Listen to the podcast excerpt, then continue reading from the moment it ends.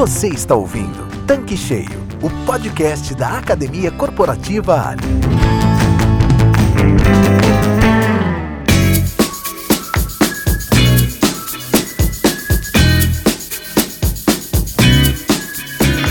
Olá, sejam muito bem-vindos ao nosso canal digital Tanque Cheio, o podcast da Academia Corporativa Ali. Para quem está chegando agora no canal, eu sou a Karen Rodrigues, responsável pela Universidade Corporativa da companhia. Bom, quem já nos acompanha aqui sabe que temos um canal no Telegram com diversos conteúdos relevantes para os postos de serviços. Se você ainda não faz parte do canal, clica no link que está na descrição desse episódio e entra lá para ter acesso a muita coisa bacana que certamente vai agregar muito ao seu negócio. E agora, simbora começar o nosso episódio. O tema de hoje é estratégias e táticas de negociação. Negociar é uma habilidade fundamental para você atingir o sucesso não só nos negócios, mas também na vida pessoal.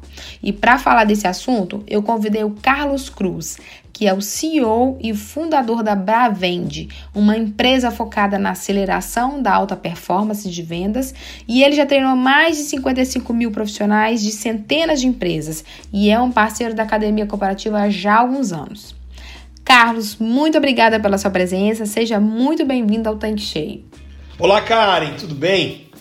É um prazer estar com você nesse podcast e com todos aqueles que nos ouvem para falar sobre esse tema tão relevante. Vamos conversar sobre negociação, uma competência, uma habilidade essencial para o sucesso nos negócios.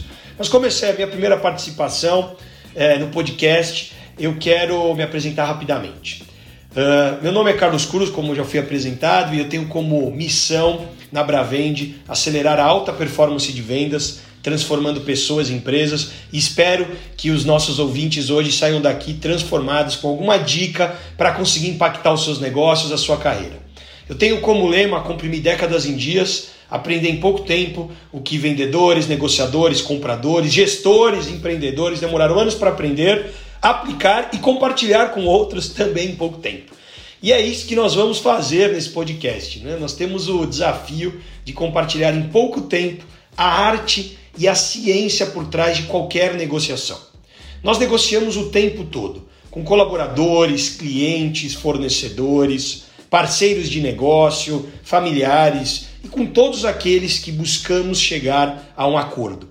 Afinal de contas, só vamos querer negociar se temos algum interesse e algum objetivo a ser alcançado para lidar com um determinado conflito, qualquer que seja ele.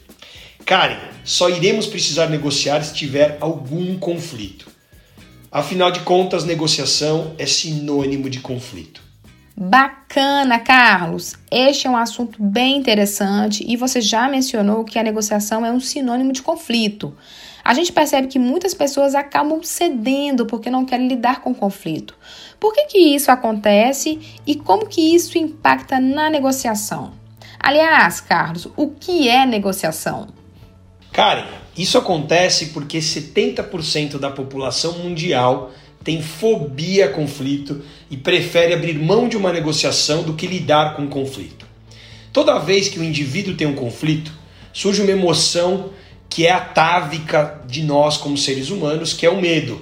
As pessoas têm o medo de perder o controle, medo de perder o negócio, medo do que o outro vai pensar e muitas vezes acabam cedendo ou reagindo emocionalmente ao invés de raciocinar, argumentar e agir com a razão, pensando nos impactos é, das ações em uma negociação e até dos resultados em curto, médio e longo prazo.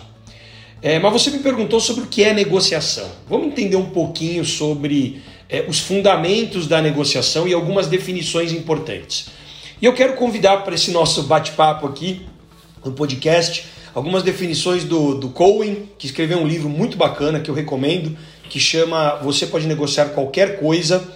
Ele dizia que negociação é o uso da informação e do poder com o fim de influenciar o comportamento dentro de uma rede de tensão.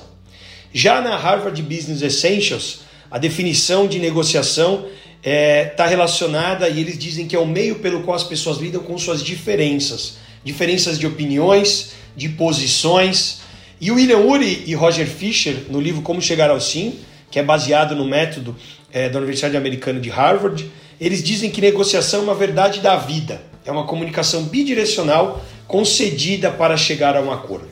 Mas muito bem, eu queria dar destaque a algumas palavras que essas, essas frases, né, esses fundamentos trazem para a gente, que é informação. Então, o negociador profissional ele consegue buscar informação e utilizá-la estrategicamente consegue lidar com relações de poder, sair de redes de tensão, sair da disputa de posição. Às vezes tem gente que fica negociando alguns centavos e esquece do que está por trás, dos interesses das partes que estão sendo negociadas. Então entender isso faz muita diferença. Conseguir usar da comunicação bidirecional entre as partes, os interlocutores, para chegar a um acordo. Então, basicamente, como eu falei, negociação é sinônimo de conflito, mas dominar a arte e a ciência do que compõe uma negociação pode fazer com que qualquer interlocutor negociador tenha mais resultados. Carlos, na vida nós negociamos o tempo todo e você que acompanha e treina muitos negociadores profissionais, eu gostaria que você contasse para a gente o segredo. Qual é o melhor negociador? porque eu tenho aqui algumas curiosidades. Será que o melhor negociador é aquele que está sempre conseguindo o melhor negócio para ele, independentemente do outro? Ou será que é aquele que cede para conciliar os interesses? Karen, excelente pergunta. Albert Einstein dizia que há perguntas que são tão boas que não valem ser respondidas rapidamente. Para a gente saber e refletir sobre qual é o melhor negociador, vamos falar um pouquinho sobre alguns itens. O melhor negociador para mim é aquele que atinge os seus objetivos e negocia baseado nos interesses. É, e não só atinge os seus objetivos, mas consegue é, desenvolver uma negociação onde ambos os negociadores tenham a sensação de que valeu a pena. É muito comum alguns negociadores amadores iniciarem uma disputa de posição e esquecerem ali dos objetivos e dos interesses dos interlocutores. É, a gente negocia o que, na verdade? Né? A gente pode negociar preço, taxa, prazo, acesso, informação, é, é, várias coisas. O mais importante é entender, como eu falei, o que está por trás daquilo que estamos negociando, que tem a ver com as necessidades e interesses dos interlocutores. Você imagina que tem ali duas partes que estão negociando né, alguns reais, milhares de reais, alguns centavos ou milésimos de centavos. Um quer ter rentabilidade do lado, outro do outro. Será que eu tenho que ficar só brigando por centavos ou será que eu posso de repente pensar em como a gente pode junto rentabilizar os nossos negócios? Para a gente entender melhor isso, é, entender melhor essa questão, eu quero compartilhar, Karen, com você e com os nossos ouvintes aqui, quais são os cinco estilos de negociação. É muito comum qualquer negociação começar com alguém sendo competitivo. Esse é o primeiro estilo de negociação, estilo competitivo, no qual tem alguém que foca mais o interesse dele e menos o do outro. Eu gosto de associar esse estilo competitivo com a figura do leão, né, que está no topo da cadeia e o leão se posiciona.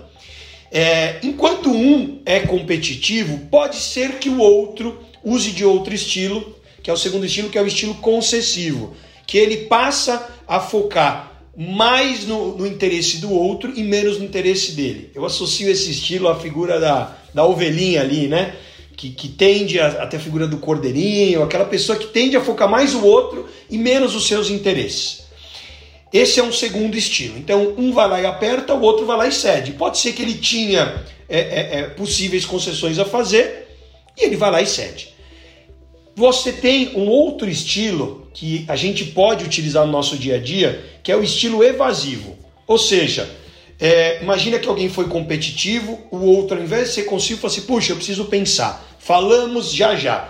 É, eu associo isso à a, a, a, questão de, da figura do galo, né? Então, cozinhar o galo tem até uma expressão que às vezes dar um tempo pode ser interessante para você pensar um pouco mais, seja para conseguir algo ou não. E aí você tem um, quarto estilo, que é o estilo colaborativo, que tende a focar mais no interesse do outro e mais o, o nosso interesse, ou o interesse dele que está negociando. E eu associo isso à figura das formigas, porque elas estão ali sempre colaborando. Então, às vezes, as pessoas acham que negociar sempre um tem que ganhar e o outro tem que perder. Será que tem que ser assim? Claro que não. É, a negociação colaborativa parte da premissa que a gente vai criar novos valores antes de distribuir. Ou seja, é, ao invés de eu ficar focado, por exemplo, imagina que você tem ali alguém que está negociando combustível e de repente ele quer ter rentabilidade, o outro também, para isso eles negociam centavos. Mas peraí, será que eles não podem pensar em daqui a pouco, ao invés de só ter resultado com a, o, o ganho de alguns milésimos centavos, implementar novas linhas de negócio, como por exemplo uma unidade de troca de óleo, uma unidade de conveniência, que daqui a pouco ambos podem ganhar. Por que estou contando essa história? Porque muita gente muitas vezes fica é, preocupado só em olhar aquela negociação a curto prazo e esquece de olhar um pouco mais à frente. Por quê? Porque a forma de você negociar, de qualquer interlocutor negociar, vai estar muito relacionado ao interesse que ele tem em ter um relacionamento de curto, médio e longo prazo. Uma coisa é negociar uma vez e nunca mais negociar. Outra coisa é a gente ter diversas negociações ao longo de um período. Nós falamos então do estilo competitivo, do estilo concessivo, do estilo evasivo e do estilo colaborativo. Tem ainda um quinto estilo que é o estilo conciliador. É, eu associo a figura da coruja, né? A coruja ela olha para os lados e está muito relacionado àquele estilo que, ó, nem para você nem para mim, vamos dividir a diferença. Mas a pergunta que você fez é qual é o melhor negociador? Não existe melhor nem pior, existe a forma mais ou menos adequada de acordo com cada situação. É claro que eu prefiro negociar muito mais de forma colaborativa, porque isso fica bom para mim, fica bom para o outro, a gente tende a agregar mais valor ao invés de destruir valor. Mas a questão é com quem você está negociando. E muitas vezes, se o outro é competitivo, você pode ser competitivo também, mas logo convidá-lo para a colaboração. A grande sacada é poder mapear a negociação e ter ações específicas de acordo com a estratégia. Carlos, o assunto é muito interessante não só para os negócios, mas para a vida. E ouvindo você falar, eu posso entender que o melhor negociador é aquele que domina todos esses estilos de negociação e que consegue utilizar de acordo com suas estratégias para alcançar os objetivos. Então isso está muito claro, né? Excelente a sua explicação. Agora, é, como que o perfil comportamental das pessoas podem impactar na negociação? Já que estamos falando sobre estilos diferentes. Karen, excelente reflexão, porque o perfil comportamental das pessoas impactam diretamente em como elas vão se sentir mais confortáveis e qual estilo que elas vão ter mais facilidade para conseguir atuar. É, existem vários estudos sobre os perfis comportamentais, um deles é baseado no DISC, é, que tem inclusive um livro que chama Emoção das Pessoas Normais, é, que William Molston ele estudou as características de comportamento das pessoas e, e como que isso impacta na nossa vida. E aí ele percebeu que os seres humanos, nós, temos ali características baseadas em quatro perfis. Né? Um deles é o, o perfil mais dominante, é, que normalmente são pessoas que são muito mais voltadas para o eu, tem uma capacidade de execução e provavelmente vai ter muito mais facilidade em atuar de forma competitiva. A gente tem o perfil influente, que são pessoas que tendem a focar muito nós, pessoas que têm mais facilidade, inclusive, usar o estilo colaborativo. Usa da comunicação, da capacidade de influência para conseguir convencer e influenciar os outros, os outros inter interlocutores. Já um, um terceiro perfil, que é o perfil estável, normalmente são pessoas que são muito habilidosas ali em criar empatia, pessoas que têm paciência, e se não cuidar o estável, vai ter muito mais facilidade em atuar de forma concessiva por quê? Porque o perfil faz com que ele olhe muito para o outro. Já pessoas que são mais analíticas, que tendem a olhar muito mais para detalhes, têm mais calma e pensam de forma mais racional, elas vão ter mais facilidade em atuar com estilo evasivo, porque para elas é fácil dar um passo para trás e pensar. Mas como eu falei anteriormente, não existe melhor nem pior, existe mais ou menos adequado. E eu costumo falar que o hábil negociador ele precisa ser um camaleão.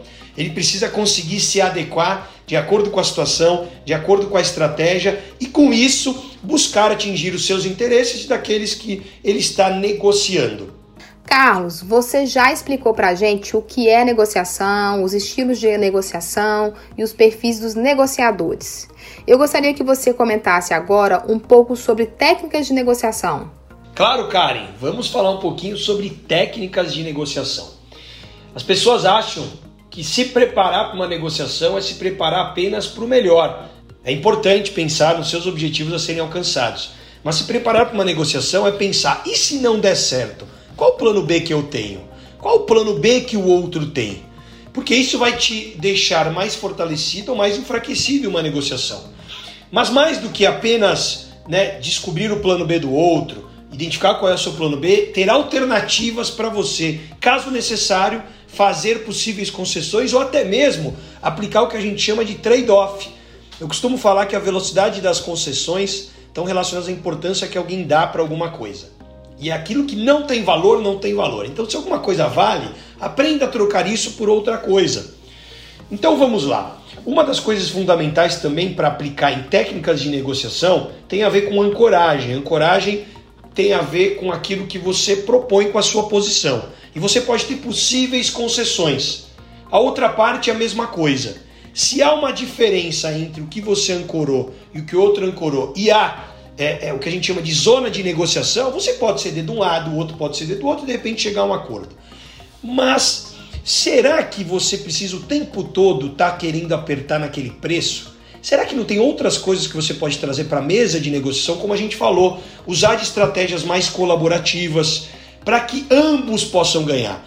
E, e se você conseguir fazer isso e tiver o objetivo de ter uma relação mais duradoura e sustentável com os negociadores, provavelmente os resultados vão ser muito melhores. A gente tem que tomar muito cuidado com aquele negociador que cede muito, ou com aquele negociador que toda hora é muito competitivo, porque daqui a pouco ele começa até perder espaço por quem ele está negociando. Tem negociadores que começam a ficar cansado de tanto que um aperta de um lado ou do outro. Então, como eu falei anteriormente, não tem melhor nem pior, tem a capacidade de mapear o cenário. Que, aliás, Karen, já já nós podemos falar né? Vamos deixar para o finalzinho do nosso, do nosso papo falar um pouquinho sobre um roteiro que qualquer pessoa que está nos ouvindo vai poder usar para aplicar em qualquer negociação e ter resultados. Mas é isso aí, é com você, Karen. É, enquanto você compartilhava as técnicas de negociação, eu estava aqui me lembrando de um ponto importante, que é a capacidade que alguns negociadores têm para contornar objeções. Existe alguma técnica para ajudar nisso? Claro que existe, Karen. Existe algumas sacadas que a gente pode aplicar para lidar com as objeções. Mas antes de entender isso, é importante saber que quando o, o, interlocutor em qualquer negociação traz uma objeção, pode ser que ele está negociando, como a gente falou, pode ser que ele tem uma alternativa melhor, pode ser que ele achou caro ou barato, pode ser que ele queira mais prazo ou não, pode ser N coisas. O que o, o, o negociador precisa entender é que a objeção é como a ponta de um iceberg. Então imagina quando alguém te traz uma objeção, puxa, mas está muito caro. Isso é a ponta do iceberg. Imagina o que tem por trás disso. Então a história do iceberg é para a gente descobrir o que realmente o cliente quer dizer. Então existem cinco passos importantes a serem aplicados. O primeiro deles é amortecer as objeções, depois entender as objeções, terceiro passo, identificar as objeções ocultas. Aí o quarto passo é argumentar e por fim propor um próximo passo, caso esse seja o caminho, ou talvez usar de uma estratégia de saída, que é usar um estilo evasivo para pensar um pouco mais, enfim, vai depender muito da situação. Mas para amortecer a objeção, porque quando vem uma objeção é como se fosse uma porrada para quem não está muito acostumado, né? Então a gente pode dizer é, senhor cliente ou o nome de qualquer pessoa, né? Senhor interlocutor, eu entendo a preocupação com relação ao investimento, com relação ao preço. Afinal de contas, estamos falando aqui de tal e tal item que vai te ajudar nisso, nisso e nisso. É isso. O que, que você vai fazer? Você amortece a objeção e depois você tenta tirar o sim do cliente, ou do seu fornecedor, ou de alguém que você está falando. E aí você vai tentar entender a objeção, mas me explica melhor. Você disse que está auto comparado aqui. O que, que você quer dizer com isso? E aí você vai falar, além desse ponto, tem algum outro ponto que não ficou claro? É só isso que nos impede de chegar a um acordo. Então vamos lá, deixa eu argumentar. E aí ele vai lá e argumenta. E aí, se for o caso, ele propõe um próximo passo ou toma alguma ação específica. Mas, por exemplo, a pessoa diz, puxa, mas eu não concordo por conta disso, disso e disso. Você pode falar, puxa, eu entendo o seu ponto de vista, afinal de contas, parará, parará, parará. Mas deixa eu entender, me especifica um pouco mais. E aí você começa a questionar. Então, o que, que um negociador faz? muito mais do que dar respostas e argumentar apenas, ele questiona, porque ele tenta entender o que realmente se passa na cabeça dos interlocutores para ele ter bons resultados com base nisso. E, e, eu gosto sempre de fazer uma analogia, viu, Karen, com relação ao jogador de pôquer, né? O jogador de pôquer iniciante, ele fica preocupado com as regras do jogo. O jogador de pôquer amador, Ele fica preocupado em fazer leitura do comportamento do outro. Enquanto o profissional, ele consegue não só administrar suas emoções, fazer leitura do outro, inclusive prever jogadas à frente. É que nem um jogador de, de, de xadrez profissional que ele chega a prever, inclusive, mais de 10 jogadas à frente. Mas ele só vai precisar usar dessas habilidades quando a negociação for muito competitiva. Mas quando você tiver um parceiro que você trabalha há algum tempo, que você tem uma relação de confiança, você pode ser transparente, porque ambos vão pensar no que pode ser bom para ambos. Como eu falei, vai depender muito do contexto, vai depender muito da situação. Mas a grande sacada é a gente racionalizar a negociação, como eu falei, desenvolver um roteiro estruturado para isso. Carlos, você é um profissional com muita experiência e com toda essa bagagem aplicando treinamento, acompanhando muitos negociadores profissionais. Eu queria saber se tem algum segredo. Existe algum roteiro, algo do tipo que pode ajudar a tornar as negociações menos emocionais e mais racionais? Existe sim, e a proposta é, através de um roteiro estruturado, conseguir racionalizar a negociação. Como as negociações entre empresas acontecem entre as pessoas que negociam representando as empresas, ou se você vai negociar com uma pessoa, é um CPF com outro CPF, é importante entender que todas as decisões que qualquer indivíduo toma passa primeiro por um impulso, esse impulso é emocional. E aí a gente tem um filtro racional, que tem a ver com a nossa razão. E quanto mais a gente conseguir racionalizar as negociações, mais fácil será para se concentrar nos interesses, para conseguir tirar o melhor proveito de qualquer negociação. Então, se você está nos ouvindo agora, quero convidar você a pensar em uma negociação que você está passando ou que você venha a ter que exercer nos próximos dias e responda algumas perguntas. Você tem que primeiro pensar no que você está negociando, qual que é a oportunidade ou a questão que está na mesa de negociação. E aí você vai se questionar: qual é a necessidade do outro lado? E a nossa, e a minha? A necessidade tem a ver o, o, o, com o que está por trás daquilo que o interlocutor muitas vezes está pedindo. Pense quais são os prazos para o fechamento do acordo, seu ou do outro. Porque pode ser que você esteja com pressa e o outro não. E aí, se você não cuidar, pode ser que talvez você faça uma concessão desnecessária e não precise. Mas é importante você também é, entender previamente qual será o possível impasse, ou qual é o impasse se a negociação está acontecendo agora, e qual a importância desse interlocutor é, que eu estou negociando no médio e longo prazo. Porque isso vai fazer com que você use de estilos de negociação mais adequados, como nós vimos anteriormente. Será que você vai usar do estilo mais competitivo, mais concessivo, mais colaborativo, mais evasivo ou mais conciliador? É importante você racionalizar esses pontos e pensar qual o seu plano B nessa negociação e qual o plano B do outro interlocutor. E me diz uma coisa, como que você pode utilizar esses dois planos B a seu favor? E há mais de um item a ser negociado, ou seja, quais são os itens que você pode negociar? E defina a ordem. Tem determinado item, eu posso negociar outro. Então pode ter a ver com prazo, com preço, com volume, com N coisas. E aí você pode listar quais são esses e tomar uma ação específica. Defina qual é a sua âncora e o mínimo que você pode chegar ao máximo. E, e pense de forma mais ampla, até mesmo para você conseguir definir qual é a sua estratégia, o que você busca, e aí ter a clareza de quais estilos você vai utilizar. Essas são perguntas que você pode parar e responder uma folha de papel.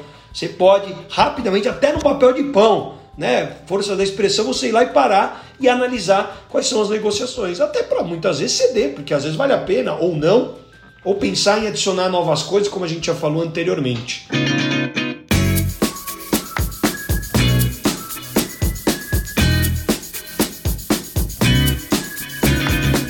Pois é, Carlos Cruz, sensacionais essas dicas. Eu acredito que o negociador que controlar o processo e tiver um planejamento que responda a essas perguntas, certamente terá melhores resultados. Mas infelizmente, o nosso episódio já está se aproximando do fim. E antes de terminar, eu gostaria que você deixasse mais algumas dicas para que os nossos ouvintes possam ter sucesso em suas negociações. Como o tempo voa, hein? Já estamos chegando ao final desse podcast e teremos outros mais à frente muito interessantes. Mas vamos às dicas finais. Prepare-se, a primeira delas é para o nosso ouvinte se preparar. Prepare-se, planeje-se para tornar-se menos vulnerável nas negociações. Concentre-se nos interesses e não nas posições. Seja afável com as pessoas e duro com o negócio, principalmente se for apenas aquele negócio, mas se for com um parceiro que você quer ter relacionamento de médio e longo prazo de forma sustentável, pense e, e se esforce para atuar de forma colaborativa. E atue como camaleão, né? Aplicando, como nós já falamos aqui, os cinco estilos de negociação de acordo com a sua estratégia. E ceda muito devagar, porque a velocidade das concessões estão relacionadas com a importância da mesma. Mas se aquele negócio for importante, claro, cede rápido para não perder, né? E se isso for necessário.